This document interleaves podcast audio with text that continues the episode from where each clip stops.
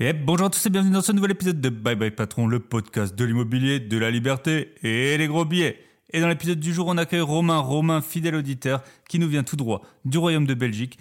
Et Romain, pourquoi est-ce que j'ai tenu à l'avoir sur le podcast? Eh bien parce qu'il est à la période charnière entre la rat race et la liberté. Il est en mesure de pouvoir quitter sa rat race. Pour l'instant, il travaille encore, mais il a pour projet de très bientôt diminuer son activité, puis enfin éventuellement voler de ses propres ailes grâce aux investissements qu'il a pu faire.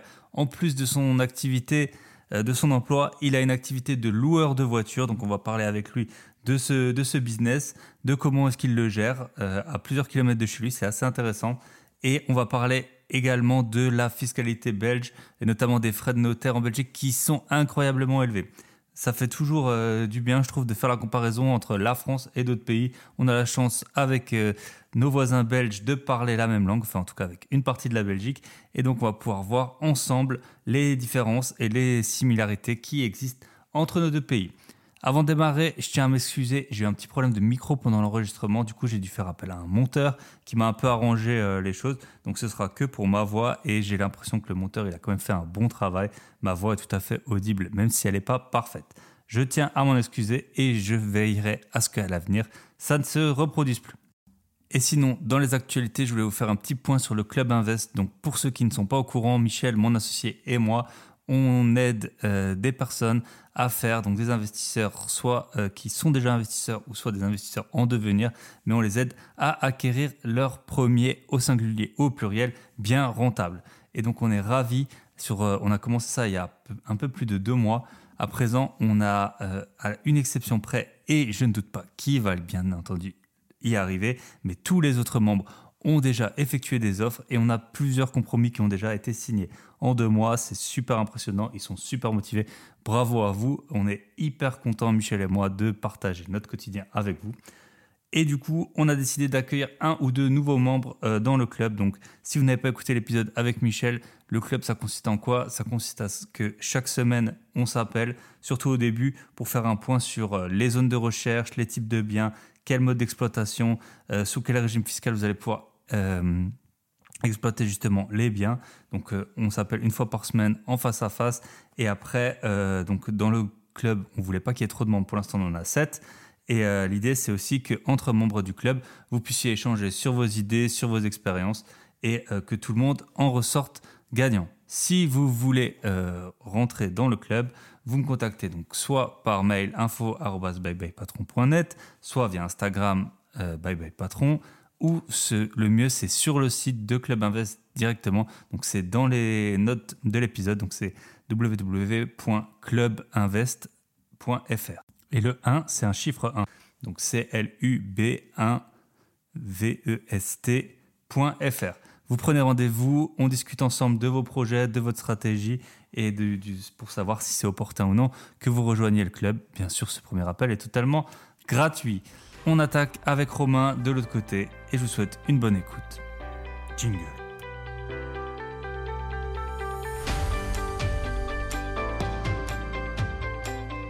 Et bonjour à tous et bienvenue dans ce nouvel épisode de Bye Bye Patron. Et aujourd'hui, j'ai la joie d'accueillir bah, un fidèle auditeur hein, en la personne de Romain.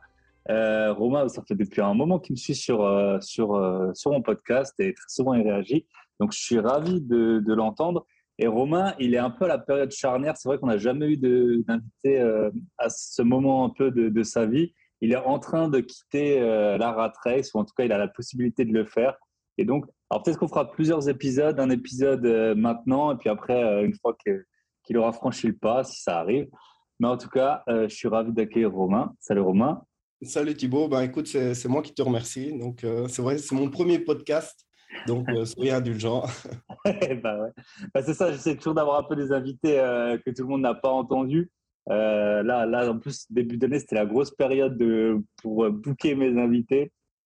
Donc, je suis toujours ravi. Bah, en plus, voilà, tu es un auditeur, donc ça, ça, fait super plaisir.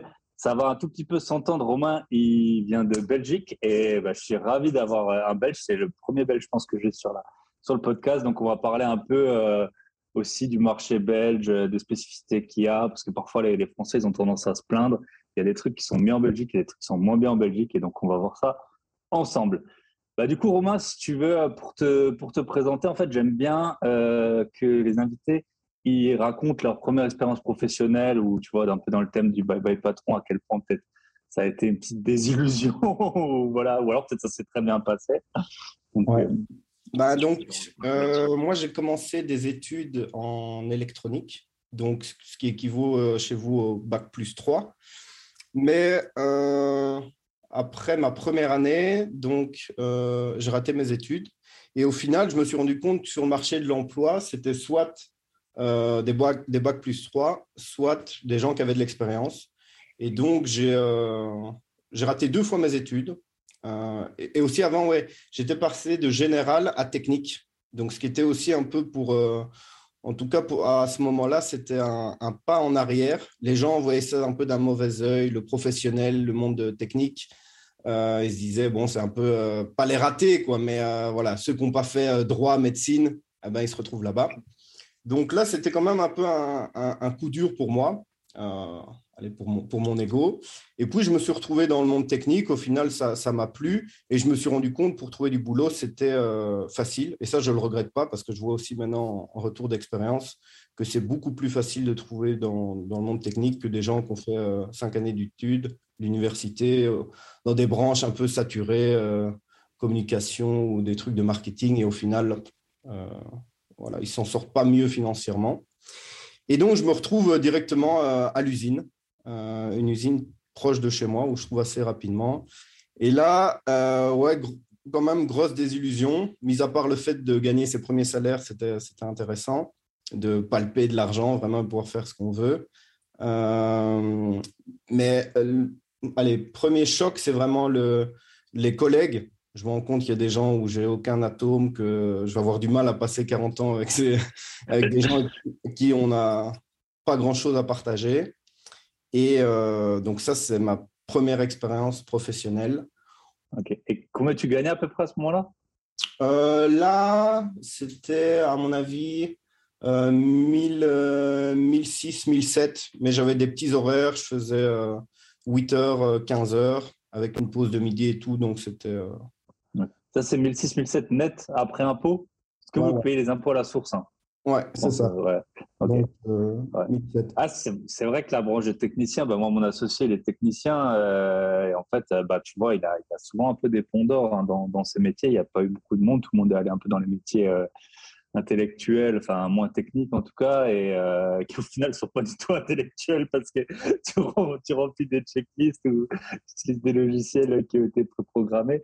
Et au final, il s'avère que c'est une bonne branche. Alors, peut-être que quand on a commencé à étudier, on ne savait pas. Et moi, je m'en souviens aussi, mon premier stage, c'était dans un cabinet d'experts comptables. Mon associé de bureau, c'était un, ah, c'était un gars un peu simple. Il avait une Twingo avec les tapis de tapis là de, de sol, euh, tu sais, imitation alu comme ça, et puis il mettait de house à fond. je me suis dit, oh, franchement, ça va être compliqué. Là, Donc, euh, effectivement, c'est souvent plus même que le métier, les, les, gens qui sont là, et puis il y en a, ils sont un peu euh, usés déjà par le métier. Donc, ils, Ouais, clairement, clairement. Et ça aussi, tu le vois, tu dis, ah merde, je vais devenir comme ça si je reste trop longtemps ici. Ouais, Écrit, quoi. Ouais.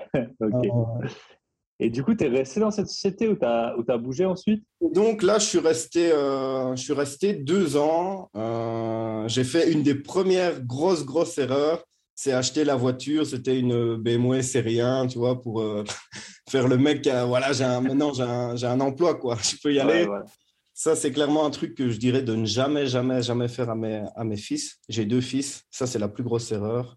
Et, euh, et donc, voilà. Puis après, euh, j'ai changé. J'ai changé dans un boulot un peu plus loin de chez moi, dans, toujours dans l'électronique, euh, une société de télécommunications où il y avait un peu plus d'avantages. Là, je tournais plus à aller 1009, un peu en dessous de 2000, mais j'avais une assurance pension, j'avais des chèques repas, j'avais plein d'avantages euh, euh, à côté. Que tu n'avais pas à l'usine quoi, à l'époque. c'est ça. Mais c'était toujours pareil. Euh, j'avais allé un, un, bon collègue et qui je m'entendais bien. Et puis tout le reste, c'était, c'était, c'était la, prison et un peu le côté esclave. Quoi. J'ai direct ressenti assez vite. Et euh, moi, j'étais quelqu'un, enfin, je suis toujours quelqu'un qui aime bien rigoler. J'ai l'impression qu'on peut s'amuser tout en travaillant correctement. Et là, j'étais tout le temps bridé. Euh, ça passait pas. je pouvais pas être moi-même ah dans, dans ces environnements. ça, c'est compliqué. C'est, je pense que beaucoup de gens, un peu dans, dans notre état d'esprit, c'est ça, tu vois, on fait les trucs sérieusement. Quand on achète des biens immobiliers, ben, on les regarde sérieusement, on lit les documents. Après, voilà, pendant la visite, ça sert à rien de faire quelqu'un que t'es pas, tu vois, ou prendre les gens de haut ou voilà, vous donnez de l'importance qu'on n'a pas. Il y a, il y a un moment, euh, la vie, c'est pas toujours super sérieux, quoi. Autant s'amuser un peu. c'est vrai que moi, ma notaire, l'autre fois, parce qu'on rigole trop chez la notaire, et, euh, et après, quand j'ai les documents, tu sais, vraiment, je change un peu de, de ton, hop, je lis les trucs. L'autre fois, j'ai trouvé un problème dedans. Puis après, on rigole et c'est vrai qu'elle me prend un peu pour un schizophrène, mais en même temps, voilà, tant qu'on fait des trucs euh, qui sont pas super importants, et eh ben, on peut rigoler et puis après, on lit, on. Ouais, et donc, même pour ta santé mentale, euh, je sais plus combien de temps il faut rire par jour. Pour, euh, voilà. Moi, j'aime bien mettre des petites doses comme ça et rigoler un peu. Ça, ça, ça c'est ça, ça va cool. Et du coup, là, tu es, resté combien de temps? Quel âge tu as en fait? On peut, on peut le dire comme ce sera euh, Je, ne compte plus mon âge. Je suis né en 87. Euh, donc, je dois avoir. Euh, tu vas avoir les 35 là. Moi, je les ai fêtés, je les ai fêtés la, semaine dernière. Donc voilà. ok. Et donc là, ouais, tu es resté combien de temps dans cette société? Donc là, je suis resté 3 ans. Je crois que c'est ça, ouais. 3 ans, 4 ans. Et et puis à partir de ce moment-là, on avait comme projet de partir en Australie avec ma copine de l'époque. Euh, finalement, ça ne s'est pas fait parce que elle a un peu pris peur et moi, je m'étais engagé à fond. Je m'étais dit, euh, voilà, je suis là-bas. Euh, j'y étais quoi déjà. Et puis elle a fait marche arrière. Puis après, il y a eu deux, trois autres problèmes. Et donc, on s'est séparés avant de partir quoi. Et donc, je me suis retrouvé là-bas tout seul, à partir là-bas tout seul. Ok, cool. Pas cool, pas cool, mais l'Australie, c'est bien. Hein. l'histoire est, cool parce que juste avant, j'avais rencontré une fille qui est maintenant la mère des enfants euh, et ma femme toujours. Mais euh, donc, je l'ai rencontrée juste avant de partir là-bas. Quoi. Donc, euh, le plan a encore changé. Et puis, je me suis retrouvé en, Australie. Quoi. Sans elle ou avec elle? Sans elle au début, puis elle m'a rejoint. Ok, cool. Donc, je suis parti là-bas avec les PVT la formule classique, quoi.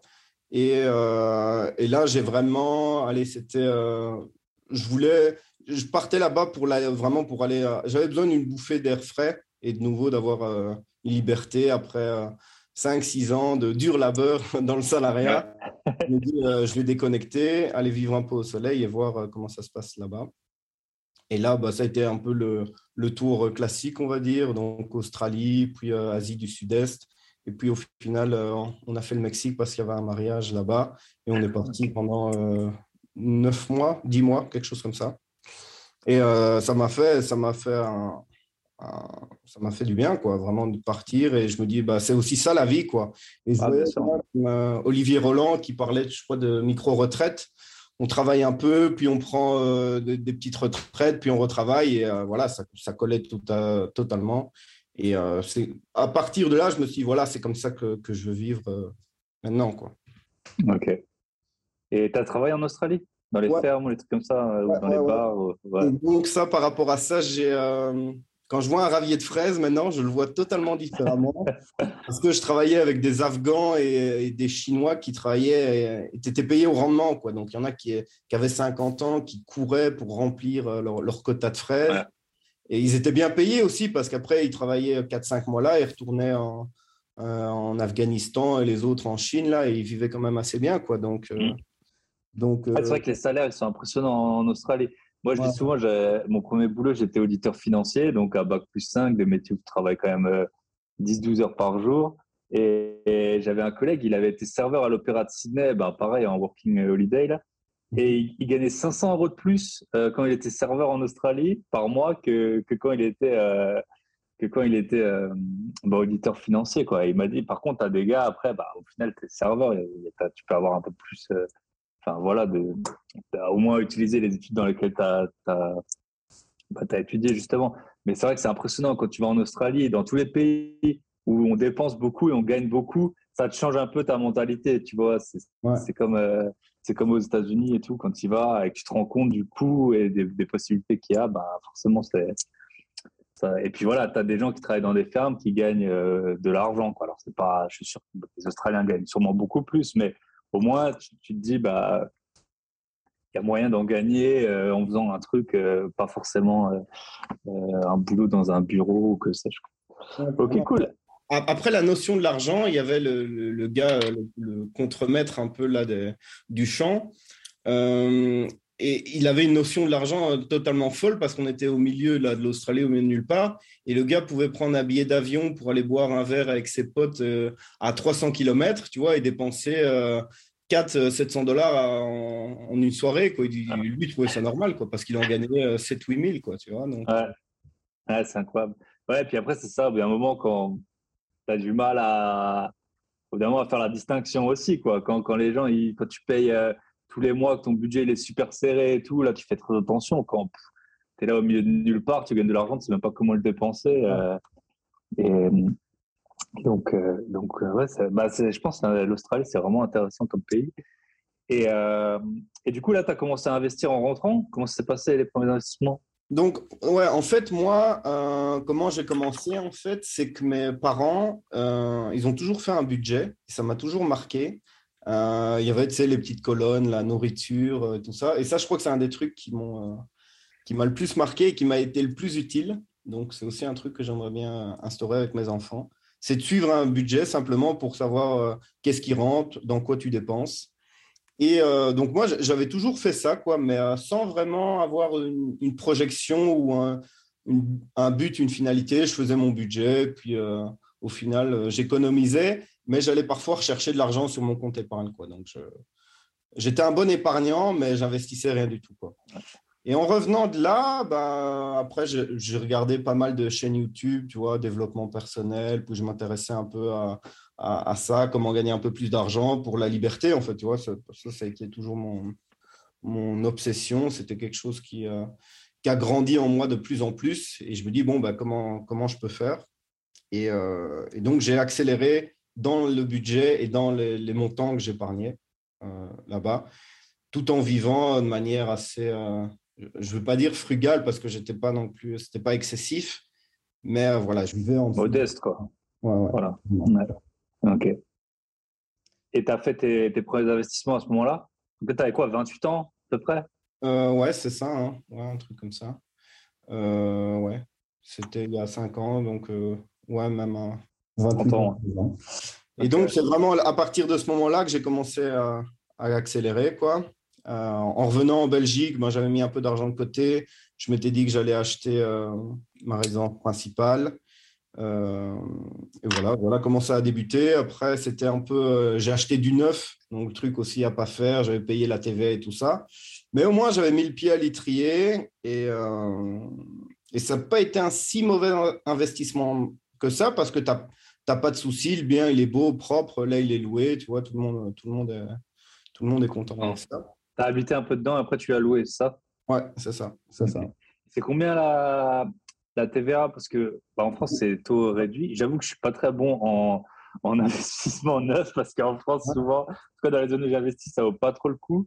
Euh, bah, je connais un peu d'autres pays où, où, là, je sais qu'il y a, tu payes la TVA, c'est 3%, après il y a des abattements et tout ça. Combien, du coup, en Belgique, ça marche comment la TVA C'était 21%. 21%. Les, frais d'enregistrement, donc c'était aussi. Euh, moi, j'ai dû amener 40 euh, 000 sur la table, 45 000 pour un, un, petit bien en plus. Hein. Mais euh, le marché belge, c'est vraiment. il te faut de l'argent au début et si tu n'as pas d'argent, tu n'accèdes pas à la propriété. Et c'est aussi un peu ça le piège ici c'est que si les gens qui n'ont pas réussi à être propriétaires à partir d'un certain âge, on va dire 35 ans, ils n'arrivent plus à mettre le capital de côté pour devenir propriétaire et ils ont un train de vie qu'ils ne savent plus réduire et au final, ils, ils sont voués à être locataires le, reste de leur vie. Quoi. Donc, tu as payé 20, 21% de TVA et 20% d'enregistrement en plus, donc 41%. Ouais, ouais, ouais. Et, et c'est sur le terrain et la construction. C'est ça et de waouh voilà parfois on dit que la France c'est bien imposé bah, la Belgique euh, la Belgique c'est bien je pense quand tu as quelques millions de côté euh, pour la fiscalité mais sinon euh, c'est encore je pense c'est encore un niveau au-dessus mais ça à, Bruxelles il y a pas mal de, Français qui viennent Euh, on a une, petite invasion là et clairement, je crois que c'est ça. Ils ont de l'argent, ils, achètent des biens immobiliers et après, ils sont plus taxés dessus. Quoi. Ouais. Ok. Et après, du coup, tu as fait tes premiers investissements locatifs? Ouais, c'est ça. Après, j'ai fait mes premiers investissements locatifs. Après, je suis rentré dans une, dans une boîte, euh, en rentrant en Belgique, dans une boîte pharmaceutique où je travaille à pause, où je suis toujours d'ailleurs, avec évidemment un meilleur salaire, euh, des conditions de travail plus dures, mais euh, ça m'a permis aussi d'accélérer beaucoup plus fort. Quoi. Ok. Et du coup, bah, on va revenir peut-être un peu plus tard sur, sur tes investissements immobiliers. Je voulais voir avec toi parce que toi, tu es investisseur aussi dans la location de voitures, donc je voulais commencer par ça. Mhm. Euh, est-ce que tu peux nous raconter un peu comment ça se passe? Donc, euh, le fonctionnement, la plateforme, combien tu touches, comment tu fais, s'il y a des problèmes? Et comment tu trouves les voitures un peu en bah donc, euh, moi, j'ai découvert ça à Paris. À l'époque, ça s'appelait Drivey. Et je trouvais ça la formule super. Et donc, j'avais commencé il y a quand même longtemps avec une voiture, mais je n'ai pas scalé directement. J'avais, j'avais un peu peur. Et puis, euh, les années ont passé, et puis j'ai acheté deux voitures, trois voitures, et puis j'ai vu que ça, ça, marchait, euh, ça marchait vraiment bien. Et maintenant, c'est Get Around. Donc, euh, le marché français, je suis un peu le marché français parce que je connais d'autres entrepreneurs qui font ça aussi en France, un peu partout. Et, et c'est aussi la tendance. Je crois qu'il y a de moins en moins de personnes qui vont avoir de voitures, qui sont propriétaires de leur voiture, et qui vont juste louer un service euh, à la minute, à l'heure ou mm. euh, au mois, quoi, en fonction. Et, euh, et donc voilà, là j'ai une flotte de six véhicules, micro-citadins ou des, style Clio 108, des trucs comme ça. Et bah alors, le nerf de la guerre avec ça, c'est quand tu avances pour, pour le financement, en fait. Tu vois, c'est un peu comme, comme avec l'immobilier, que le banquier te fasse confiance et qui, et qui te prête. Euh, donc, j'ai deux techniques. C'est bah, un financement bancaire classique et puis avec mon épargne où j'achète des véhicules cash aussi. Et euh, c'est aussi ce qui améliore le bilan de, ma société, quoi. Clairement, quand ils voient que un véhicule, ça peut ramener en Belgique entre allez, 400, 350 à 800, 900 euros par mois. Ah ouais, c'est impressionnant. Pour des voitures à quoi 20 000 euros à peu près? Ouais, même moins, 15 euh, 000. Euh. Après, ça dépend. C'est les pics, ça aussi, en, été, quoi. Mais euh, c'est un peu ça. Et alors, je compte là-dedans aussi les pénalités, tu vois, les remises de carburant, les amendes, quand ils ont des amendes routières et tout ça, tu as, des petits. Toi, tu t'en occupes, mais tu leur refactures un fee, quoi, ou quelque chose. Voilà, c'est ça. ça, ça, Et, et du coup, tu fais, tu fais la, la c'est automatisé ou tu fais une remise des clés et tout de la voiture? Alors ça aussi le truc, c'est pour ça au début je l'avais pas fait parce qu'il n'y avait pas le, boîtier Connect comme euh, comme ils appellent, donc où tout se fait sur l'application euh, smartphone. C'est le locataire qui fait tout, qui prend les photos, permet tout ça. Moi j'ai pas besoin d'être là et les clés sont dans le véhicule. Euh, et au début, il n'y avait pas ça, donc c'était vraiment chronophage. Parfois, tu avais des locations, tu sais, pendant la journée à midi ou 10 heures. Donc, c'était compliqué. Moi, je travaillais, donc pas évident. Et dès qu'il y a eu le boîtier, ben voilà, je pouvais avoir. Là, on sait avoir quand même beaucoup plus de véhicules. Et tu fais juste une ronde une fois par. Allez, pas à chaque fin de location, mais une fois par semaine pour voir s'il n'y a pas de, gros, gros pépins sur tes véhicules. Ok. Et, et, du coup, ils sont près de chez toi, je suppose, ces véhicules donc, il y en a quelques-uns près de chez moi, mais vu que j'habite une région où il y a une université qui n'est est pas très loin, mais c'est Bruxelles, quoi. La capitale, c'est là où ça marche le mieux, c'est là où il y a le plus de demandes. Donc, c'est à, 30 km de chez moi, une petite demi-heure, j'y suis. Et c'est là où sont euh, la plupart de mes véhicules. Ok. Donc, tu vas avec ta voiture, tu fais le tour, tu vas aller voir. C'est ça. Tu, ouais. tu les nettoies parfois? Ouais, ouais, ben, ça, j'essaie aussi de déléguer parce que l'air de rien, ça prend, euh, ça prend pas mal de, de temps. Ah, bah Et au final, euh, si, je passe mon temps à nettoyer les voitures, euh, non. c'est ça. Ok. Bah, du coup, ouais, t'en as quoi? T'en as 5 Donc ça commence à faire quand même des sous, quoi. Ouais, 2000 euros, quoi. Hein. Donc je pense un truc comme ça. Et ça, c'est. 2000, 3000, après ça dépend. Et c'est pas stable, tu vois, donc ça dépend. Sur ça dépend de la période, je pense. Euh, et, donc, tu as une société as créé une société qui, s'occupe de ça, de l'exploitation des, des, voitures, etc. Ouais. Ok. Et, euh, et si, je suppose que s'il y, y, a des pépins sur la voiture, tu es assuré, je suppose? Ouais, donc il y a une assurance euh, qui couvre quand même assez bien. Le, en fait, le problème, c'est la perte de temps. Et euh, par exemple, il y a eu un sinistre total avec un véhicule. Et là, il ne te rapporte rien pendant deux mois, deux mois et demi. Donc, tu n'as pas de rentrée. Puis, tu dois te déplacer, tu dois appeler les assurances et tout ça. Donc, c'est de nouveau une perte de temps euh, et d'énergie. Mm. Mais bon, voilà, ça, ça, en vaut la chandelle. Sinon, j'arrêterais. Mais... Tu ne feras pas. Ouais. Ok, cool. Et du coup, tu as une assurance en plus sur les voitures, toi, à ton nom? En fait, au nom de la société? C'est une, une, full omnium, donc euh, je paye par an et je récupère en fait à chaque fois, les locataires ils payent une, partie de l'assurance et moi je récupère une partie à, à chaque fois dans, dans, le prix de location. Eux, ils ne le, ils le voient pas, mais moi je peux récupérer, euh, récupérer ça. Ok. Après, je, je crois qu'eux, ils font une analyse sur toute la flotte aussi et ils, ils corrigent en fait la, le montant, euh, par exemple, s'ils ont eu trop d'accidents l'année passée, ben voilà, ils augmentent de quelques pourcents euh, sur les prix euh, totaux de, Et c'est une assurance spécifique, tu leur dis ce que tu fais, je suppose, à l'assureur avec la voiture. Quoi. Ouais, parce que ça aussi, c'était le problème au début, c'est Gatorand qui a, qui a, trouvé ça, c'est que très peu d'assurances voulaient nous couvrir quand on leur explique un peu le, principe que la voiture en autopartage et tout ça. non. Ah, forcément, forcément, ça doit augmenter le taux de, le taux, le taux de, bah, de problème et d'accident. Ouais, le sinistre, voilà. Ok. Ouais, bah cool, bah bon business. Et puis, euh, c'est un business, c'est vrai que tu peux le commencer avec, euh, avec pas beaucoup de moyens, quoi. Si tu n'as pas moyen d'emprunter ou si tu as. Ouais, c'est vraiment intéressant. Et surtout quand tu peux scaler. Et là, tu t'arrêtes à 5-6, tu te dis que c'est assez ou euh, J'aimerais bien en avoir 10 je crois que c'est un, bon équilibre. Et puis moi, ça me permet aussi, tu vois, d'utiliser les véhicules euh, euh, un peu quand, on a besoin.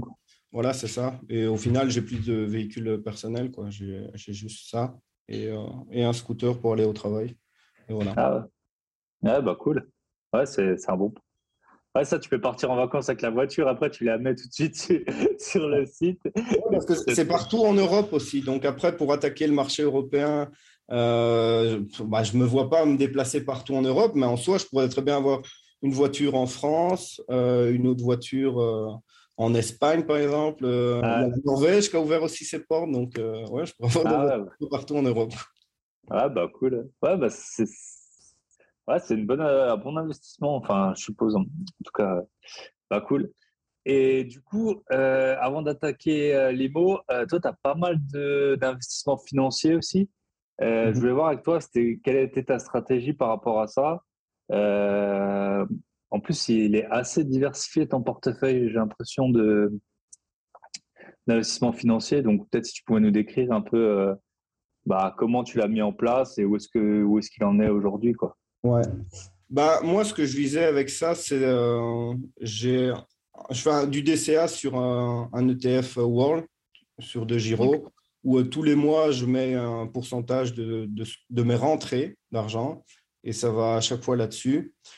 Et bah, là, je suis en phase de croissance, donc je ne retire rien, je capitalise à fond dedans, mais je compte retirer, euh, plus ou moins 4%. Je crois qu'il y avait un, livre de euh, Thomas Piketty, Capital, qui disait que tant que tu rognais pas plus de 3 ou 4%, ça allait continuer à grossir, grossir, grossir et que tu euh, donc ça, c'est euh, un premier investissement. Puis j'en ai un autre avec euh, en action obligation, un mélange aussi splitté comme ça de tout ça.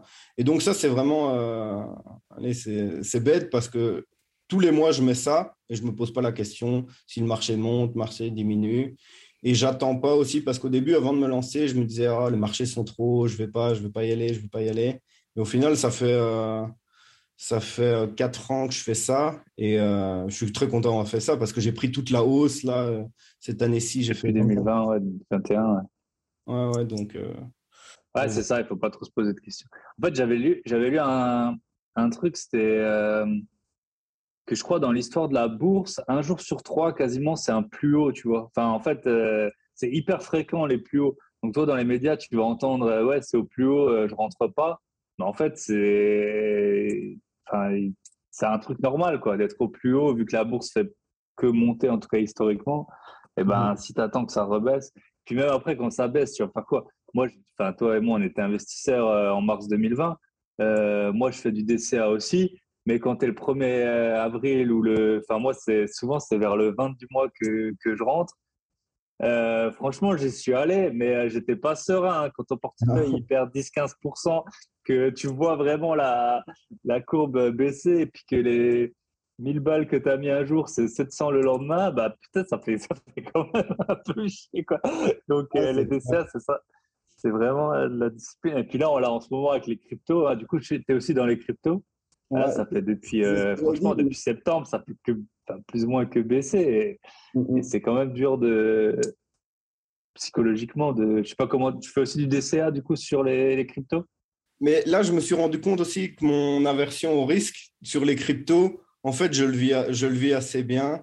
Euh, enfin, je ne veux pas dire que ça me fait plaisir, mais euh, je peux supporter un, un, moins 50% sur une position.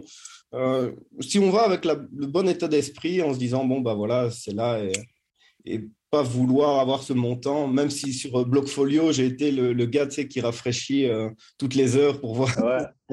La nuit, tu te réveilles. Ouais, vas-y, c'est ça. j'ai fait ça. Mais euh, au final, non, je, je, le vis assez bien et, et, je vois long terme aussi. Je crois que c'est ça aussi la clé de, de ce truc-là, c'est voir vraiment horizon 10, 20, 40 ans. Quoi. Euh. Ouais, je pense aussi, ce qui change tout, c'est alors c'est une part euh, un peu de chance, mais quand tu es en plus-value, ça fait beaucoup moins mal, tu vois. Quand tu as, je sais pas, 10 000 euros, que tu es à moins 500, au bout de deux semaines, tu es là, putain, pourquoi je suis rentré et tout quand tu as déjà, euh, je sais pas, 50 000 balles, euh, que tu as 10 000 euros de plus-value, si demain tu n'en as plus que 6 000, bon, voilà. Alors qu'au final, c'est le même argent, quoi. De l'argent, c'est de l'argent, mais psychologiquement, ça fait pas du tout le même effet. Et c'est pour ça aussi, si tu rentres avec un gros billet comme ça, faut, euh, faut jamais faire ça au début, parce que si tu rentres au mauvais moment, comme tu dis, tu n'es pas bien, quoi. Ouais. Ouais, ouais, non, c'est clair. Et, euh, et, là, du coup, ça représente euh, tes investissements financiers. Combien à peu près de ton patrimoine en pourcentage? Ouais, donc... On va voir après que tu as de l'IMO et puis peut-être euh, un peu le, découper. Ouais, c'est un peu trop élevé. Donc, je suis à 20, 24, 25% À la base, je voulais que ça ne soit pas plus que 5 ou 7% Les cryptos. Ouais, mais vu que je suis rentré en fin 2016, bah, j'ai bien capté la, Ah ouais, bah ouais. Et je veux pas encore euh, sortir, tu vois. Et moi, tu vois, maintenant, on, dit oui, si ça descend, si ça en dessous des 40 000, les 30 000, les 20 000, bah, en final, même ça, moi, ça me, ça me fait pas peur parce que je suis toujours en gain, quoi, tu vois. Même si, je retourne, si on retourne là-bas, quoi. Donc. Euh, Et tu fais du truc, du stacking ou du farming de crypto, des trucs comme ça? Ouais, mais ça aussi, le, temps de suivi, tu sais, je me suis lancé un peu sur euh, tous les, tous les projets avec le podcast de la martingale, là. Euh, bah, à chaque fois, je suis un épisode, je dis, ah ouais, ça c'est une bonne idée, je vais me lancer et tout ça. Tu ouvres des portefeuilles partout, puis tu dois suivre et tout ça. Donc, euh, je, dois, je, dois, me calmer un peu parce que ça me prend trop de temps et trop de suivi. Ouais, ça, c'est compliqué. Moi, en ce moment, je suis pas mal sur euh, les launchpads là, pour faire des ICO ou des IDO. Alors, mhm. c'est toujours, euh, tu achètes euh, la crypto du site, tu la stack. Ensuite, tu as une sorte de whitelist. Ensuite, tu as une sorte de loterie. Ensuite, tu dois être là à l'heure pile pour claim. Parfois, ce que tu peux claim, c'est genre 20 dollars. Tu vois, tu es là, punaise, mais ça fait. alors, le 20 dollars, il peut devenir 500 dollars. Mais tu es là, ah, punaise, je me suis connecté cinq fois sur le site pour donc, c'est sûr que les cryptos, c'est hyper chronophage. Moi, j'avais un moment bien arrêté. J'étais rentré en 2017 et après, j'ai fait une grosse pause. Bah, c'est là où j'ai acheté la plupart de mes appartements. Euh, et je regrette pas, tu vois, j'ai raté une bonne partie de la hausse. Euh, là, j'ai mon bloc folio. Euh, je sais pas, j'ai perdu peut-être 50, 60 000 dollars euh, si, par rapport à si j'étais resté. Mm, mm. Mais en fait, c'était impossible à suivre. Tu vois, là, à un moment, c'était un moment où j'étais hyper occupé et et voilà, les cryptos, tu vas voir. Alors après, au fur et à mesure, euh, ton temps d'attention, il baisse. Quoi. Au début, tu vas avoir tout le temps. Après, tu vas avoir euh, plus qu'un jour sur deux. Puis après, plus que deux fois par semaine. Mais c'est hyper chronophage. En plus, ce truc qui bouge tout le temps. Et maintenant, ce que j'ai fait pour pallier un peu à ça, je me, je me suis mis des, trans, des tranches horaires, en fait, où je me dis, voilà, je peux regarder les cryptos que pendant euh, X temps, parce que sinon, tu peux regarder 24 sur 24 en permanence, tu as tous des projets, tu en as partout, tu peux... Euh, c'est dangereux même, limite. Quoi. Ouais, ouais, non, mais c'est une bonne stratégie. C'est clair. Toi, après, ça dépend des métiers, mais si tu as un métier devant un ordinateur avec accès à Internet, mais tu peux, tu peux te faire virer hein, à cause des cryptos. Hein. À force de regarder, euh, tu peux ne plus jamais bosser. Hein. Tu regardes un truc, puis un autre, puis, puis tu as un mec qui va dire Ouais, moi j'ai fait x30 sur cette crypto, tu essaies de t'y intéresser. Ouais, c'est ça. Et puis même ton attention, euh, parce que moi c'était ça aussi. Maintenant, au, au, travail, mon esprit était toujours aussi euh, à aller à 20-30% en disant Ouais, qu'est-ce qu'on fait les cryptos? Qu'est-ce que ça a fait ça? Ouais, c'est ça. Ok. Et du coup, euh, bah on va aller sur tes, sur tes investissements IMO.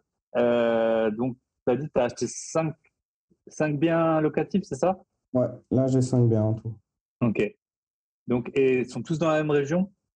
Ouais, ils sont tous à. Enfin, non, il y en a. Ma résidence principale, elle est à près de Walibi, pour ceux qui connaissent. c'est un pari d'attraction, donc voilà. à Wavre. Euh, donc, ça, c'est le sud de Bruxelles. C'est ça, ouais. ouais. Et la plupart, c'est à Charleroi. Donc, Charleroi, dans le Hainaut. C'est comme ça que ça s'appelle. Exactement. ouais. Ok. Et euh, Charleroi, parce que c'est une ville pas chère, hein, je suppose. Pour, ouais, pour aller chercher du cash flow, c'est euh, clairement là qu'il faut aller. Euh, si tu veux du cash flow, tu dois, tu dois aller là. Parce que les prix de l'immobilier, que ce soit à Bruxelles ou, ou, ici, à Wavre, euh, c'est quand même assez élevé. Et vu que c'est beaucoup de résidences euh, principales, les gens, les prix s'envolent. On, a vu avec le Covid et tout ça, c'est euh, assez impressionnant. Et il y avait un, un, truc qui était aussi super important. Je crois que c'est Anis Lajnef. Je ne sais pas si tu connais. Non. Ah bah, tu dois le suivre, c'est pas mal. C'est un, un, trader et voilà. Et il disait que ce qui est intéressant aussi de calculer, c'est avant, dans le temps, il y avait par exemple des, taux d'intérêt qui étaient plus élevés, mais au final, si tu travaillais 7 ans de salaire, tu pouvais acheter ta résidence principale. Quoi. Corréler ça, le temps de travail. Et maintenant, on se rend compte qu'il y a des, des, des, prix pour des maisons que même en 30 ans, 40 ans de ton salaire, tu ne la payes pas. Tu n'arrives pas à le payer, ouais, c'est sûr. Comme à Paris, c'est complètement décorrélé de. Ouais, bah bah, c'est ça, si tu regardes euh, dans des villes, euh, en France, dans des villes chères, tu vite à plus que 5-6 000 euros le mètre carré. Je sais pas mmh. si décemment tu veux pour une personne 60 mètres carrés, ça fait, euh, ça fait 300 000 euros. Et puis le salaire moyen dans ces villes, il doit être autour de 30 000 euros net. Donc ça fait déjà 10 ans de, 10 ans de salaire. Donc tu as 60 mètres carrés. Hein, c'est pas... Et je t'en parle pas dans les villes à Londres, à New York ou à Hong Kong. Hein. Mmh et, euh, et c'est quoi à peu près les prix au mètre carré? Tu peux à Charleroi, vers là où tu habites, qu'on est un peu une ah, idée, à Bruxelles?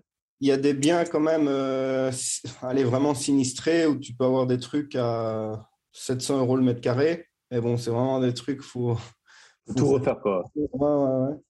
Et après, ça peut, ça peut augmenter, euh, allez, des maisons, on va dire, de 100, 170 mètres carrés. Tu vois, c'est un peu ça. C'est 400 000, 450 000. Là, là où ouais, donc c'est quand même, ouais, c'est quand même vite, euh, ouais, largement plus de 2000 euros le mètre carré. Ok. Et, euh, et du coup, bah, si tu peux nous présenter un tout petit peu le système belge. Donc, on a vu qu'il y avait 20, 21% de, non, 21, c'est la TVA, 20% de, de droits d'enregistrement. Euh, et après, la banque, comment elle te finance? Souvent, elle demande de l'apport, hein, je pense. Ouais, c'est ça. Donc, en fait, la, différence entre la France et, et la Belgique, et que moi j'entendais dans, dans tous les youtubeurs un peu qui disaient qu'on pouvait en, emprunter sans argent et tout ça. Euh, bah ici, ce n'est pas, pas vraiment vrai, quoi, parce que pour, euh, pour accéder, il faut que tu aies, euh, il faut que tu aies 20% du, du, prix d'achat, mis à part okay. ta principale. Quoi. Dès que tu veux te mettre à investir, il te faut du cash. sinon, après, tu as des montages financiers avec du bullet où tu vois, tu peux regrouper et faire des hypothèques. Bullet, c'est in fine, ouais. En gros, tu peux plus tard. Mais euh, si tu veux enchaîner, il te faut de l'argent parce que la taxation ici en Belgique, elle se fait euh, au début. L'État se fait ça au début. Et les loyers ne sont pas taxés. Donc ça, c'est quand même un avantage et une belle sécurité. C'est facile. Tu sais que si tu as un logement ici qu'il est payé, pour le moment, ils ne font pas de taxation. Parce qu'ils en parlent beaucoup ici aussi en Belgique de vouloir taxer les loyers. Mais au final, s'ils taxent à l'entrée les droits d'enregistrement et, et, en sortie les loyers, c'est c'est pas possible. Quoi. Ouais. Et la banque, elle peut te prêter tout le reste. Admettons que tu achètes un bien à 100 000, tu as 20 000 d'enregistrement, elle te prête les 100 000, la banque, si tu as mis les 20 000. Ouais, après, ça, ça dépend les, les banques. Hein, c'est toujours aussi du, du relationnel. Euh, tu vois, euh, il y a quand même beaucoup de. Il n'y a pas une loi absolue. Fait si, ouais, bien sûr. La règle, ouais, c'est ça. ça. Et, te, et du coup, tu n'as pas l'intérêt à investir en société, toi, à ton nom? Mais, si j'y pense investir en société, parce qu'après, si tu enchaînes trop en personne physique aussi, il peut te requalifier. Tu vois, si ah. je sais pas c'est quoi euh, les montants, mais je pense si tu, tu te mets à avoir plus de, je sais pas moi, 3 000 ou 4 000 euros de revenus euh, locatifs, tu vois, ils vont. Plus que ton salaire, par exemple. Voilà, c'est ça. Et, et, et, que tu fais plus que ça, en fait, aussi, c'est ça. Le, si tu as toujours un boulot, bah, tu peux dire, bah non, écoutez, moi, je travaille à, temps plein, vous pouvez pas me qualifier en professionnel, quoi. Euh, c'est aussi, ça, c'est le surréalisme à la belge, tu vois, on fait. C'est un peu. Euh, il n'y a, pas de, a pas de loi, c'est tu dois gérer ça en bon père de famille. Voilà, voilà ce Donc, ben voilà. Toi, tu as des enfants, une femme, ben voilà, tu as, des investissements. Et les biens que tu achètes, tu fais des travaux dedans? Ou euh, tu essaies d'acheter des biens avec peu de travaux? Non, toujours avec des travaux. Quoi. Toujours avoir des travaux. Et tu les fais faire ou tu les fais toi-même? Non, je les fais faire aussi. À la base, je voulais euh, les faire moi-même. Mais quand je vois aussi dans mon entourage tous ceux qui ont, fait ça, ils ont perdu du, temps en fait. Ouais, c'est ça. Même ils travaillent dans le métier, mais au final, même en 3-4 ans, leur maison, elle n'est pas, elle pas totalement terminée. Quoi. Donc, euh. Ouais. Ouais, puis après, tu as toujours la. Bah, j'avais interviewé la David, le plaquiste, là, qu'on embrasse bien sûr.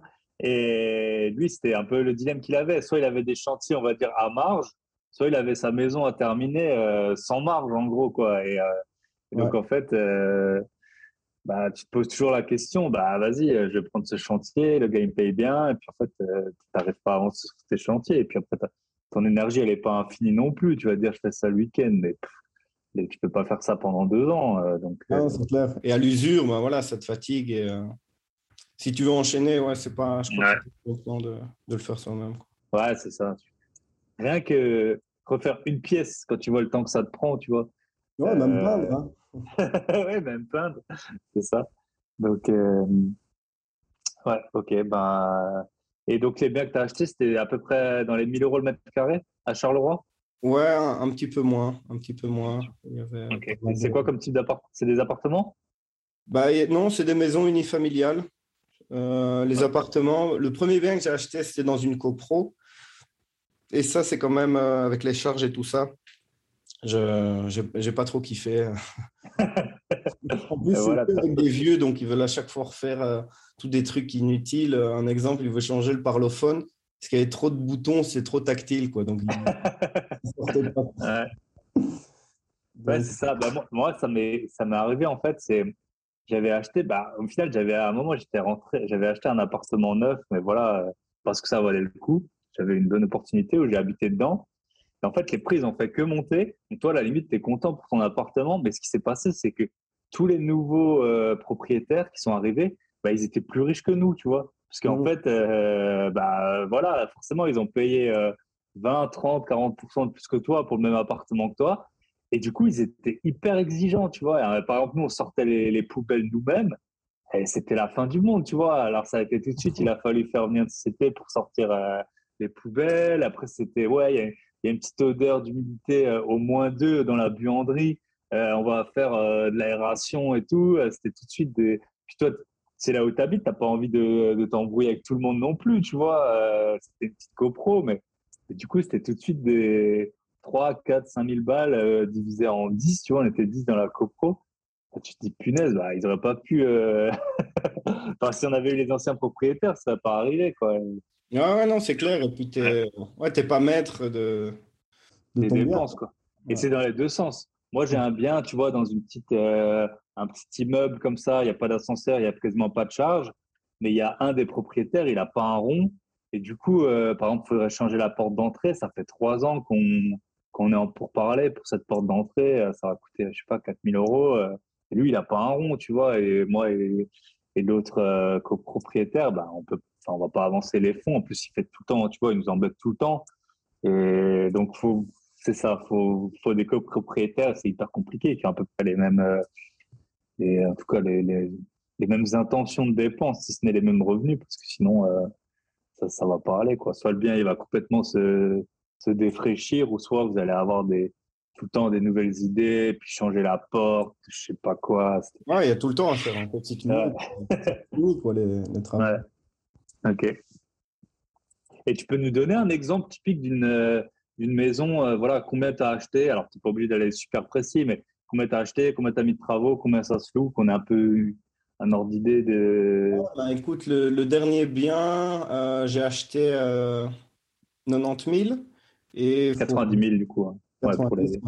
Il euh, faut rajouter 55 euh, de travaux. Ah ouais, quand même, ouais. C'est bah, après, ça dépend des biens aussi. Parfois, il y, a un autre bien où tu peux juste rafraîchir et garder pour avoir, euh, pour avoir quelque chose de, correct. Parce que ça aussi, au début, je voulais faire trop trop beau, enfin comme si moi j'allais habiter dans ce bien-là. Et ça, mm. c'est aussi un, piège à ne pas faire. Quoi. Et tu te rends compte aussi quand tu t'enchaînes les visites, qu'il y a beaucoup de gens qui vivent euh, dans des biens. Euh, pour eux, c'est, euh, enfin, ils sont super contents de vivre là-dedans. Quoi. Ils n'ont pas besoin d'avoir mm. du marbre partout. Et, et donc, ça, c'est un des pièges à, éviter.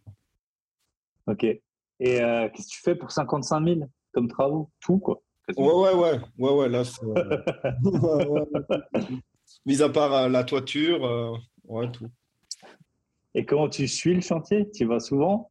Un genre de maître d'œuvre ou quelque chose? Ouais, l'entrepreneur, après, il travaille beaucoup euh, via WhatsApp. Donc ça, c'est aussi euh, génial. Moi, je suis content de travailler avec lui parce qu'il répond. Euh, c'est un jeune, donc il est, il est connecté, on va dire. Et il mm. m'envoie plein de trucs en vidéo. Je peux l'appeler. donc ça, ça c'est super. Et c'est aussi le plus dur de trouver un bon entrepreneur. Quoi. Ouais, bien sûr. Surtout quand tu mets un ticket à 50 000, à 50 000 euros. Quoi. Ouais, Mais en fait, pourquoi je fais ça? Parce que sinon, tu es directement en, concurrence avec euh, des résidences principales. Quoi. Et les gens, ils veulent, euh, ils veulent acheter leur maison et rien faire dedans. Quoi. Et mmh. donc, ouais, ils veulent habiter dedans. Ouais, les biens qui sont propres, habitables et tout ça, tu as directement des, en concurrence avec toi. Ça ne sera pas trop des investisseurs, ça va être des, familles ou des gens qui veulent habiter. Et eux, alors, ils peuvent augmenter. Euh. Nous, on a un truc en Belgique qui est pas mal, ça s'appelle Bidit c'est des, des, ventes aux enchères en fait euh, notariales. Et donc, tu as des biens qui sont là et tu vois directement qu'il y a des, des, gens qui veulent la maison, le coup de cœur, tu vois, et qui, euh, dans les prix, euh, c'est incroyable. Quoi, hein. Après, on, dit que les gens n'ont pas d'argent, mais je crois qu'en Europe, le Belge, c'est un qui a le plus sur ses comptes épargne. Et on l'a vu avec le Covid, c'est que les gens se sont déchargés dans l'immobilier. Les prix ont bien ici. Ah, c'est ça, c'est. En fait, il faut vraiment un peu. Ça peut être dans les deux sens, tu vois. Tu vas avoir des. Moi, je suis dans certaines villes où c'est pas cher et où j'essaye de pas qu'il y ait trop de travaux, d'acheter des biens où il n'y a pas trop de travaux. Parce qu'en fait, tu vas avoir des investisseurs qui vont juste se dire euh, Ouais, je veux faire du déficit. Alors en France, tu peux en plus faire du déficit, tu payes moins d'impôts et tout. Et euh, en fait, dès qu'ils vont voir des, biens avec travaux, ils vont réfléchir euh, Ouais, bonne affaire, tu vois. Ils vont même pas en fait se poser la question. Et alors, c'est pas tout le temps, mais tu peux avoir ça comme problème. Et après, dans l'autre sens, c'est pareil. Tu peux avoir des biens dans certains marchés où tu as des gens, ben, ils, veulent, euh, ils veulent absolument un bien et ils vont le payer euh, n'importe quel prix. Quoi. Ils vont aller à la banque. La banque, elle va leur dire, vous pouvez emprunter 400 000. Ils vont dire, je vais habiter dans cette rue. Je vais avoir euh, trois chambres. Si le prix du marché, c'est 300, bah, si le bien il leur plaît, ils vont payer les 400 s'il faut. Quoi. Ouais, et après, le, le, marché se dit Ah, bah tiens, le vrai prix, en fait, c'est plus 300, c'est 400 maintenant. Ouais, c'est ça. Si tu as déjà acheté avant, tu es content. Si tu es encore en phase d'achat, eh ben, beaucoup moins. Quoi. Ok. Et du coup, euh, bah, pour en venir justement à ton emploi, là, donc maintenant, on a vu que un peu une phase. Donc, tu as les voitures qui tournent, tu as les cinq biens qui tournent. Ah, on n'a pas dit, et la maison, là, donc du coup, ça fait 145, plus on va dire le notaire, 160. Combien ça se loue à peu près? 800, euh, 850. Ok, donc 10 000, ouais, 10 000, par, 10 000 par an, quoi, grosso modo. Et tu as des emprunts sur 20 ans là-dessus? 25. 25. ans. Après, moi, j'ai mélangé parce que donc il y a du. il y a des montages un peu financiers, un peu plus complexes dedans pour dégager du cash flow avec tout ça, où j'ai mis euh, ma résidence principale en hypothèque et tout ça. Donc, ce n'est pas, c'est pas un, crédit pour un bien, c'est un peu plus euh, complexe. Quoi.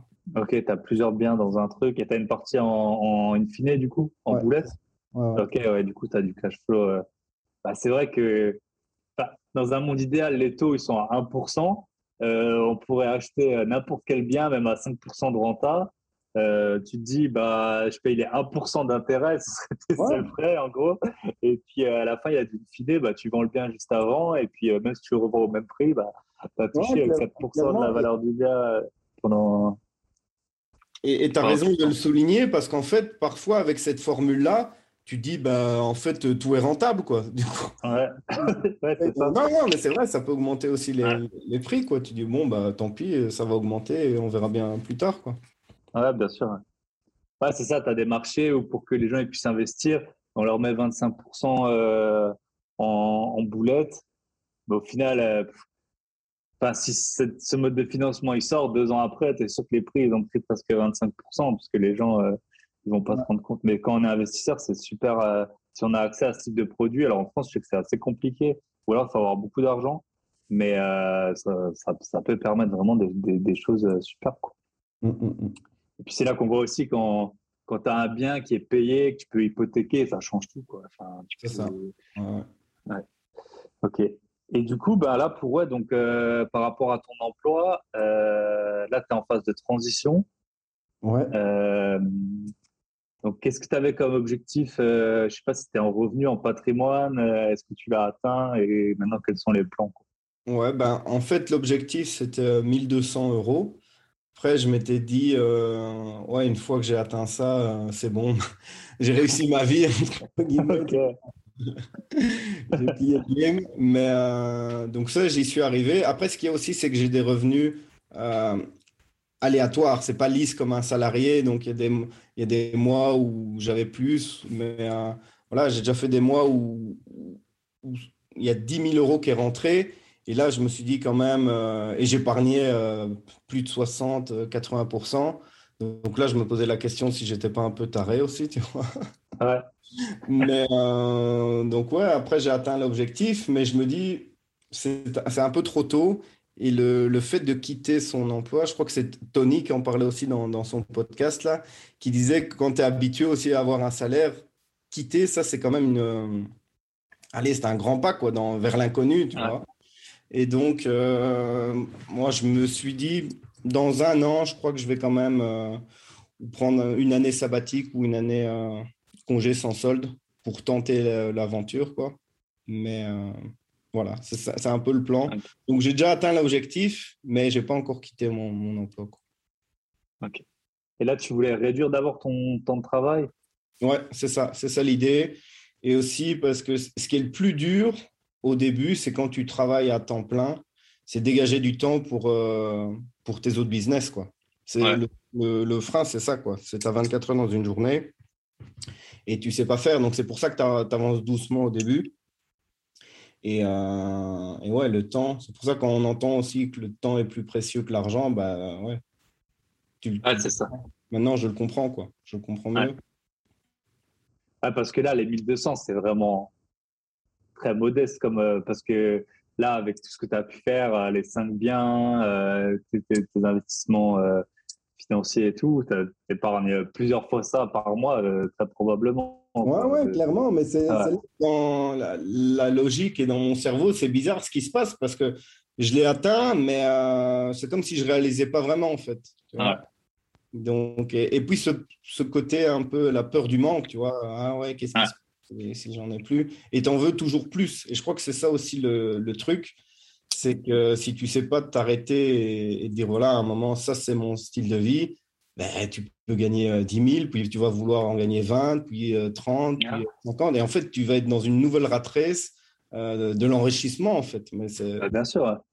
Ouais, c'est pas mieux. Ben, moi, je connais des gens qui gagnent, qui gagnent très bien leur vie. Enfin, tout est relatif, tu vois, mais des gens à, je sais pas, 10 000 euros, euh, à 10 000 euros euh, par mois. qui t'expliquent, mais vraiment, sérieusement, qu'ils gagnent pas assez. Parce qu'ils sont entourés de gens qui gagnent, euh, qui gagnent beaucoup plus. Et tu vois, ils sont honnêtes, en fait. Enfin, c'est pas, t'as pas l'impression, euh, tu peux, tu vois, tout est relatif. Nous, si tu prends un gars au Soudan, ben voilà, nous, un gars qui a les revenus minimum, il, est, il a l'eau courante et tout, tu vois. Ben après, il y a des niveaux qui sont différents et tu as des gens, pour eux, bah, si tu veux aller en vacances, c'est que, euh, je sais pas, à Kstatt ou à. Ou 4000 euh, balles la semaine, et c'est comme ça, tu vois. Et dans leur monde, c'est comme ça que ça se passe. Et tous leurs potes avec qui ils étaient en cours et tout, et eh ben, ils ont des revenus à 20 000 balles, et puis toi, tu n'as que 10 000, et, euh, et c'est pas assez. Ils t'expliquent. Et puis après, ils ont une maison, bah, ils ont la même maison que leurs parents ils avaient. Et tu vois, en fait, c'est donc c'est sûr qu'à un moment, il faut dire stop et aussi il faut faire très attention au risque que tu peux prendre pour. Euh, nous, on voit bien dans l'immobilier, tu vois. Même là, on parle de in C'est clair que c'est génial d'avoir des crédits in mais euh, tu augmentes ton risque à fond, quoi. Je veux dire, si euh, demain le marché, d'un coup, il perd 30-40%, bah, tu ne sais plus rembourser tes crédits, quoi.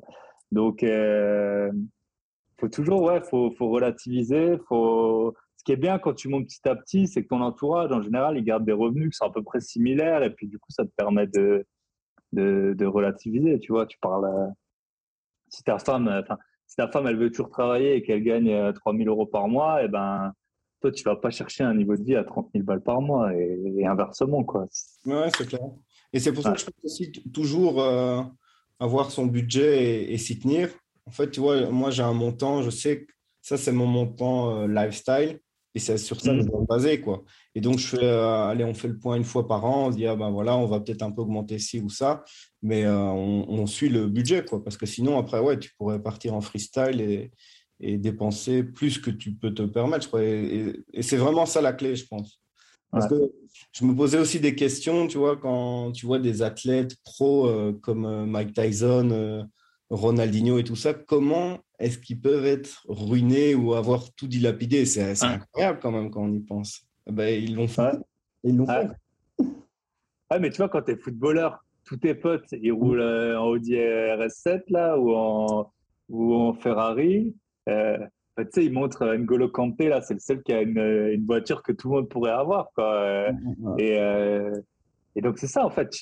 Tu sais, on dit que tu es la moyenne des cinq personnes faut bien t'entourer et tout, mais il faut faire hyper gaffe. Moi, j'ai un, bah, quand j'étais euh, au lycée, j'ai un pote euh, qui a fini en prison parce qu'il voulait suivre le niveau de vie des autres et il a commencé à vendre de la drogue pour suivre le niveau de vie des, mhm. des, un peu des, des gars, des nantis, tu vois, du, du, système, quoi. Et c'est sûr que, ouais, on, c'est trop simple, tu vois. Parfois, tu es là, ouais, le gars, il a gagné des millions, il a tout claqué. Bah ouais, mais dans son monde, des millions, c'était. Euh, c'est normal, quoi. Ouais, ouais, c'est normal. Et puis en plus, eux, bah, c'est pour très, très peu de temps, quoi. Es à 35 ans, bah, tu, tu l'auras plus. Et puis, euh, tu vois, là, je sais plus, j'ai vu, il y a un joueur là, de, euh, je sais plus, un joueur, un ancien de Arsenal, il joue à Djibouti, tu vois. Punaise, comment il s'est retrouvé dans le... Où, il y avait un autre, là, l'ivoirien, qui était euh, limite SDF, là, je sais plus comment il s'appelait, là. Ah, je sais pas. Euh, ah, mais c'est sûr que ça. Je me demande si c'est pas Eboué ou. Ouais, je sais plus. Mais en tout cas, ouais, c'est sûr que ça, voilà, faut toujours relativiser et, et, on dit aussi, ouais, on a du mal à voir ce que les gens qui ont dix fois moins ou dix fois plus que nous, c'est leur vie, tu vois. Mhm. C'est vrai que toi, si tu es à 4, 000 euros par mois, euh, si tu es à 40, bah, ta vie, il y a tout qui change, quoi. Il y a tout qui. et euh, ouais. Ah, bah, c'est intéressant. Et en tout cas, bah, là, tu es quand même sur la bonne voie, hein, visiblement, euh, pour, et puis du coup, et du coup, si tu quittes, euh, là, tu as dit que tu vas peut-être prendre une année sabbatique. Mhm. Euh, c'est quoi tes projets euh, pour cette année? Et puis après, si tu te rends compte que, et je pense que ça va bien se passer, qu'est-ce que ça va être quoi tes projets pour la, pour la suite quoi? Ben, écoute, là, cette année-ci, c'est vraiment un peu l'année où, où j'accélère à, fond, où le dernier effort, on va dire le sprint final. Donc, euh, de l'immobilier, augmenter un peu les voitures. Et après, comme je le disais, j'aimerais bien un peu me, me recentrer sur, euh, sur ma santé parce que clairement, je crois que tu sacrifies pas mal de, de, choses. Enfin, pour ma part, tu vois, que ce soit en sommeil, en sport et tout ça, j'ai un peu délaissé tout ça pour, euh, pour être focus à fond là-dessus. Donc, un peu me recentrer là-dessus, prendre du temps pour moi. Et comme je te le disais en off, tu vois, je pense que j'aimerais bien tester des nouveaux métiers, quoi. Pas ne plus rien faire, mais euh, pouvoir être libre et dire ah bah voilà j'essaie euh, même l'intérim je me suis dit de temps en temps pourquoi pas aller en intérim mm. faire des, des petites missions comme ça ponctuelles voir un peu euh, si ça match rester tu vois quelques mois puis sortir parce qu'il faut voir aussi ce côté là de l'intérim tu vois ouais. peut-être un des seuls gars à penser ça mais je crois que je vais le tester quoi, en tout cas ouais.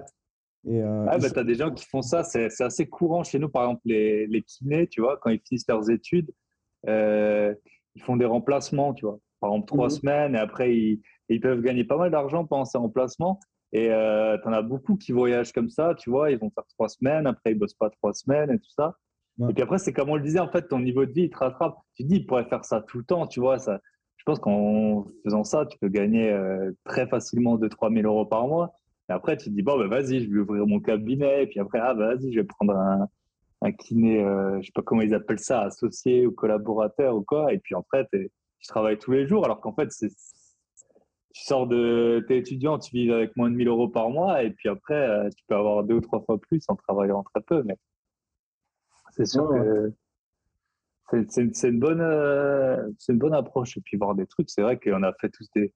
Moi, j'ai fait des jobs d'été, je travaillais chez Decathlon et tout. Bah, c'était cool, j'étais content que ça s'arrête, mais au final, c'était cool, tu vois. Euh, tu, vois des trucs, euh, des trucs ouais, rencontrer d'autres personnes aussi, parce que moi, dans, dans le boulot que j'ai là, euh, je rencontre pas beaucoup de monde. Je suis tout le temps avec la même équipe. Et vu que je travaille, euh, je fais les trois pauses, ben, au final, je suis un peu déconnecté de la vie sociale. Ça aussi, j'ai remarqué. C'est, Trois pauses, c'est trois fois huit heures, quoi. Matin, après-midi, soir. Ouais. Et donc, bah, quand il y avait des repas et tout ça, j'étais soit fatigué ou soit je travaillais après. Donc, j'étais pas vraiment dans, dans l'ambiance. quoi. Et euh, c'était boulot tout le temps. Nous, c'est 365 jours par an, 24 euh, sur 24. Quoi. Donc, euh, donc ouais, c'est vrai que c'est. Après, il faut pas se le cacher. Tu vois, il y, a des, y a un peu des vases, des vases communicants. Et là, en ce moment, moi, je fais plein de trucs. Tu vois, là, j'ai le podcast. Mine de rien, ça me prend vite 4 heures, euh, là, on va finir le truc, je vais euh, faire l'intro. Vais tu vois, ça me prend facile 4 heures par semaine. On a nos élèves, on a plein de projets là avec mon associé, plus tous les autres que j'avais déjà. Et ben, tu vois, là, c'est clair que je vais pas aller courir euh, ce soir, tu vois, parce que j'y arrive pas, tu vois, clairement, j'y arrive pas et j'ai pas le niveau d'énergie, il est limité. Et, puis, ben voilà, là, je, je, pars en voyage dans 10 jours, j'en reviens, bah, ça prend du temps. Euh, on aimerait tout faire, mais on peut pas tout faire. Après, l'immobilier, ce qui est bien, c'est qu'en général, tu, tu mets un gros coup et puis après, ça tourne tout seul. Quoi. Ouais, clairement. Mais euh, il y, a, y, a deux trucs, c'est différent. Quoi. Ok. Ouais, mais cool. Hein. Franchement, euh, beau, beau projet. Et puis, je pense que du coup, on te recontactera à ce moment-là. du coup, j'ai des questions. Là, on arrive à l'heure de podcast. donc là, on a déjà vu ce que tu ferais. Euh, en fait, je t'avais posé la question, c'était ouais, si tu as, si as un mois pour faire euh, ce que tu veux, sans, sans, aucune corvée ni rien, donc ce serait ça, sport, sommeil. Ouais. Et, et puis quand même, euh, pour rester dans l'objectif, alors IMO, vraiment... Prospecter quoi. Ouais, plein de visites. et voilà, scaler un maximum. Et la petite question qui me vient pour les voitures, est-ce qu'il y a, je suppose qu'il y a des forums, des gars, est-ce que par exemple par secteur, par catégorie de voiture, tu as, un peu le modèle, tu sais, euh, là je rentre de Barcelone, ils avaient tous, tu vois, des, je sais pas, des monospaces Toyota, là. Est-ce qu'il y a un peu la voiture euh, parfaite euh, par modèle ou des, enfin, par catégorie? Après, ça, dépend un peu des, marchés, mais en Belgique, tu vois, il y a la Tiguan qui marche très très bien. Les Françaises en général, la C3, je crois que c'est une des voitures préférées des Belges. Elle marche. Euh, sinon, euh, ouais, des classiques, quoi. La, Clio aussi. Elle marche très, très bien. Sinon, dans les marques premium, bah, ils en Belgique, c'est les marques allemandes, quoi. Audi, BM, euh, Mercedes. Ça, si tu mets ça aussi. J'ai un véhicule pour l'instant en, premium, une série 2, et c'est vrai que ça, marche, ça marche quand même assez bien. Et au final, c'est une expérience aussi que les, les, gens recherchent, tu vois, de vraiment ouais, faire un tour dans une voiture un peu, un peu cool, et puis voilà, tu mmh. kiffes pour quelques heures et, tu changes de véhicule. Ah, Ouais, série 2, ça va encore. Tu vois. Parce que moi, c'est vrai qu'à un moment, j'avais, bah, j'en avais parlé, j'avais euh, un Porsche Boxster là. Et mhm. quand je l'ai vendu, je me suis dit, punaise, mais qui c'est qui va venir pour l'essayer? J'avais trop peur euh, d'avoir un mec qui roule comme un fou, tu vois. Euh, parce que moi, ça m'est déjà arrivé. Là. Je voulais acheter une voiture à un mec, là, il était là, mais vas-y, roule à fond, roule. Ça m'est arrivé plusieurs fois. Hein. Roule à fond, roule à fond et tout. Punaise, je me suis dit, ah, laisse tomber. Euh. Donc, ouais, finalement, ça, ça, a été, mais c'est toujours un peu. Je pense que série 2, c'est encore bien mais si tu montes encore, tu vas avoir les, les gars qui font les tickets avec. Quoi. Ouais, c'est ça. Il y a tous ceux qui, qui disent dans le luxe, là. Mais euh, ça, l'assurance, à partir d'un certain montant, je crois que c'est plafonné euh, au-dessus de 70 000. Euh, ils ne te suivent plus, quoi. Ouais, bah, j'ai bien compris. C'est vrai, pour des cautions à 900 euros, 1000 euros, au final, même ils s'en foutent, quoi. Ils plantent la caisse. Ouais, ah, bah, c'est clair. Ah, bah, cool. Ok. Euh, et du coup, euh, deux dernières questions. Euh, quel est le meilleur conseil qu'on t'ait donné? Alors, le meilleur conseil qu'on m'ait donné, bah, c'est un peu deux. Deux conseils en un. C'est un, de ne pas écouter les gens, enfin de les écouter, mais vraiment avoir son avis. Et je crois qu'il y a plein de trucs aussi. un conseil que je donnerai à mes enfants, ça je l'ai remarqué, c'est que tu leur dis de ne pas faire un truc, par exemple, mais ils doivent vivre l'expérience pour vraiment l'assimiler. quoi. Et euh, ça, même si tu dois te planter ou faire des conneries, je crois que tu dois le, la faire et tu la comprends mieux. En tout cas, moi, moi je suis comme ça. Il y a des trucs qu'on m'a dit de ne pas faire, mais euh, je ne l'avais pas compris, je devais le faire. Et là, je l'ai compris. Et puis, en, combiné avec ça, c'est que la, la vérité est multiple et que tout le monde, en fait, tout le monde a raison parce qu'il voit ça par son prisme à, lui. Et il euh, faut faire un mix un peu de, de tout ça pour avoir, pour avoir la... la vérité à toi, quoi. Ouais, c'est ça. C'est ça. Ouais. super, euh, super intéressant. Super, euh, super point. C'est vrai que tout le monde met le curseur euh, là, où il veut, là où Et c'est un peu pareil, même avec. tu vois, dans l'investissement IMO, bah, il y a des trucs, tu as un peu des techniques de, filou, on va dire, hein, que, tu peux, que tu peux utiliser. tout le monde met le curseur là où il faut. Quoi. Parfois, tu vas un peu arranger la vérité, tu vas, tu vas faire des, des, des trucs qui sont, qui sont toujours dans la légalité, bien sûr, hein, et puis on ne veut pas trop se mettre dans, dans les problèmes, mais as, voilà, ta vérité, tu vois, rien que c'est courant de mettre une fausse annonce euh, sur Internet pour voir s'il y a de la demande. Mhm. Bah, voilà, euh, moralement, c'est pas top. T'as un mec qui va répondre à l'annonce et tout. Euh, tout le monde le ferait pas. Mais donc, chacun a sa vérité. Est-ce qu'il vaut mieux ça ou acheter un bien louera pas, ben voilà, réponse, la plupart des gens, ils ont la même. Mais, mais, parce que nous, on est le prisme de l'investisseur, tu vois, c'est ça aussi. Quand tu es mm. sur les groupes Facebook, des... tu as, un groupe là, connu, la Club des Rentiers. Tu vas dessus, parfois, tu as des gens, ils sont locataires, ils posent une question, mais ils sont, euh, ils se font allumer. As, tu, tu les vois là devant le mur avec les 40. Euh, mon propriétaire veut pas faire ça. Et tu vois les 40 acharnés euh, qui vont pour l'insulter derrière. lui, il est locataire, voilà. Ok. Et la dernière question, je pense qu'elle va un peu regrouper les deux, c'est est-ce que tu as une obsession? Quelque chose qui guide ou un mantra ou je sais pas comment dire? Ouais, bah, comme je l'avais dit, je crois que c'était ouais, la, la, liberté, tu vois, un peu. Euh, le terme à la bonne maintenant, c'est euh, la fuck you money. Mais euh, non, je crois que ça, c'est vraiment un des plus beaux sentiments d'être libre.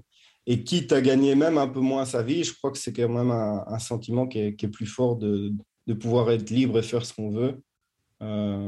c'est mieux. Après, j'ai pas vraiment de, de mantra où il y a un truc que je me dis souvent aussi, c'est un tien vaut mieux que deux, tu l'auras. Ah ouais, ça c'est clair. Franchement, dans l'investissement, tout le temps, tu as des gens qui ont soi-disant des plans. Et pire, c'est les agents IMO. Tu, sais, tu visites. Ah, mais moi, j'ai plein de biens pour vous. Mais c'est facile, tu de moins en un déjà. c'est clair, c'est clair. Donc, euh, bah, écoute, Romain, euh, on, a, on a dépassé l'heure de d'interview. J'étais super euh, ravi de t'avoir. Et puis, on salue toute la Belgique, hein, bien sûr. Hein. J'aime bien. Enfin, c'est vrai que on a vraiment l'avantage de parler la même langue et puis en plus d'être un peu des cultures communes et différentes à la fois. Donc ça fait ça fait toujours euh, super plaisir. J'avais Célestino là qui est suisse en début d'année là. Donc euh, ouais, j'aime bien vraiment voir un peu les, systèmes et puis on comprend un peu mieux aussi que euh, voilà les systèmes financiers ils se ressemblent mais ils sont pas tout à fait pareils. Et là, les 20% de notaires, je pense que ça va bien calmer un peu euh, tous les Français qui se plaignent de tout. 20% de notaires en cash. Rendez-vous compte un peu l'argent qu'il faut mettre euh, de, côté. Quoi. C'est, ah ouais, c'est clair. Et, c'est pour ça quand je vois aussi les pubs, euh, genre investissez en étant au SMIC ou sans argent et tout ça, nous, c'est impossible. C'est impossible. tu ne peux pas le faire. Quoi. Ouais. tu es obligé d'épargner vraiment ça. à fond, peu importe tes revenus. Voilà, faut mettre 20 000 euros de côté, même si on a une bonne paye, ça se fait pas super vite. Ok. Eh ben, merci beaucoup, Romain, et je te souhaite euh, d'avance une bonne soirée et à très bientôt. Merci à toi, Thibaut. Allez, ciao, ciao. Ciao, bye bye.